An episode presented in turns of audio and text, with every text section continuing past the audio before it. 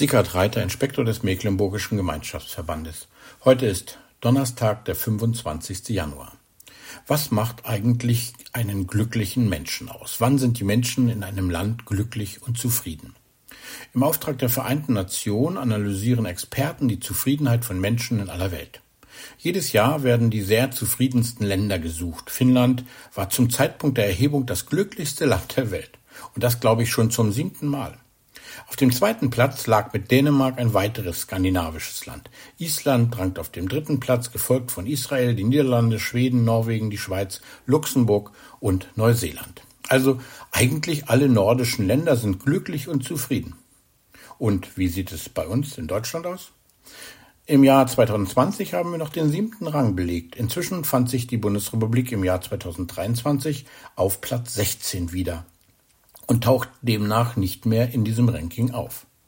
Die wichtigsten Kriterien bei dieser Erhebung waren das Bruttoinlandsprodukt, die Großzügigkeit, die Stärke des sozialen Umfelds, das Level der Korruption, die Lebenserwartung sowie die Freiheit über eigene Lebensentscheidungen. Ich glaube, Corona und wohl auch die neue Regierung haben scheinbar mächtige Einschnitte in der Zufriedenheit hinterlassen.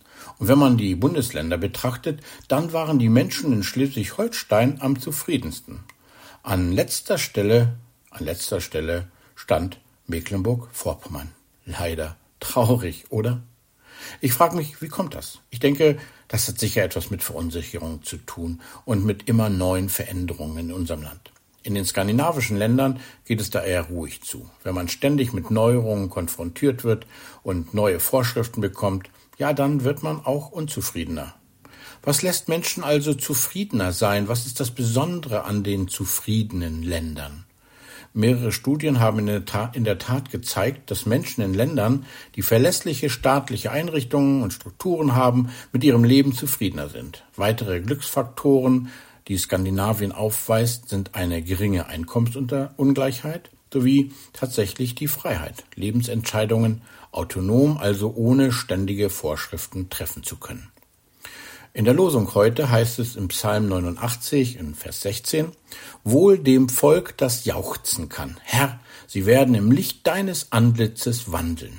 Was der Vers und der Zusammenhang des Psalms ausdrückt, wird in einer anderen Übersetzung vielleicht etwas deutlicher. Da heißt es, Herr, glücklich ist das Volk, das dich mit Jubelrufen feiert.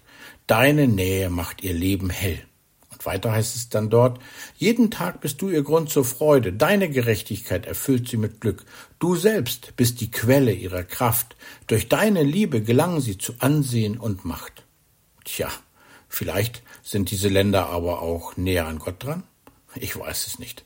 Jedenfalls lädt der Psalmbeter ganz klar dazu ein und stellt da auch einen Zusammenhang her zwischen Dankbarkeit Gott gegenüber und dem Glück und der Freude. Gott feiern, ihm danken mit Freude und Jubel, trotzdem oder gerade jetzt erst recht, das ist ein Geschenk und weitet und ändert den Blick. Wenn die Quelle meiner Kraft, meines Lebens Gott ist, dann kann ich glücklich, dankbar und zufrieden sein, egal ob in Finnland oder sonst wo.